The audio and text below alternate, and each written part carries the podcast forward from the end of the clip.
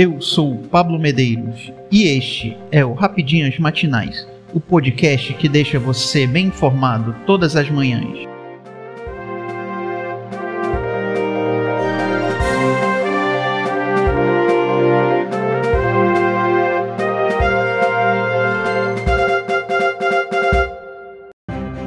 Sexta-feira, 17 de junho de 2022. Vamos às principais notícias.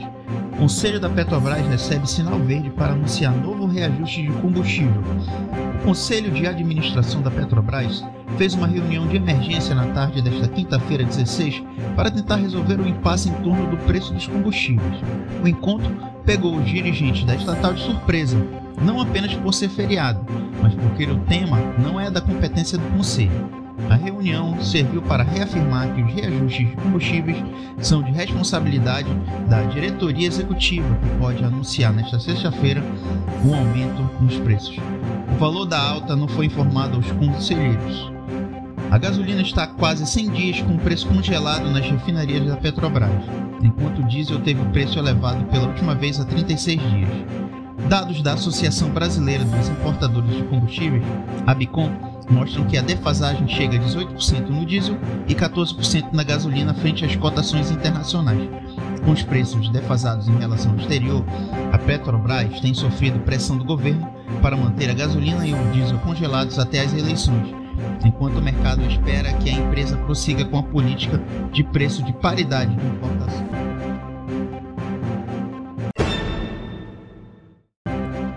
Avião com corpos de Bruno Pereira e Dom Phillips chega a Brasília. O avião da Polícia Federal, com os remanescentes humanos encontrados durante as buscas pelo jornalista britânico Dom Phillips e o indigenista Bruno Pereira, chegou por volta das 18h30, horário de Brasília, no aeroporto de Brasília. O material será levado para o Instituto Nacional de Criminalística, onde passará por perícia para confirmação das identidades. Na noite da última terça-feira, 14, a PF prendeu Amarildo da Costa Pereira, conhecido como Pelado, um dos suspeitos de envolvimento no crime.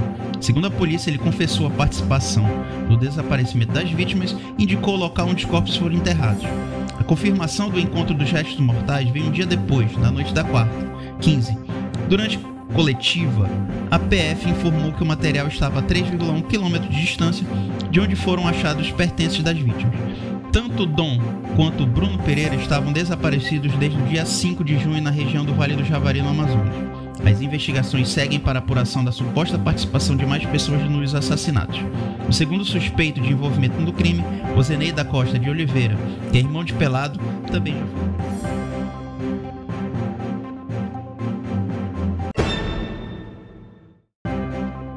Warriors batem Celtics e são campeões da NBA.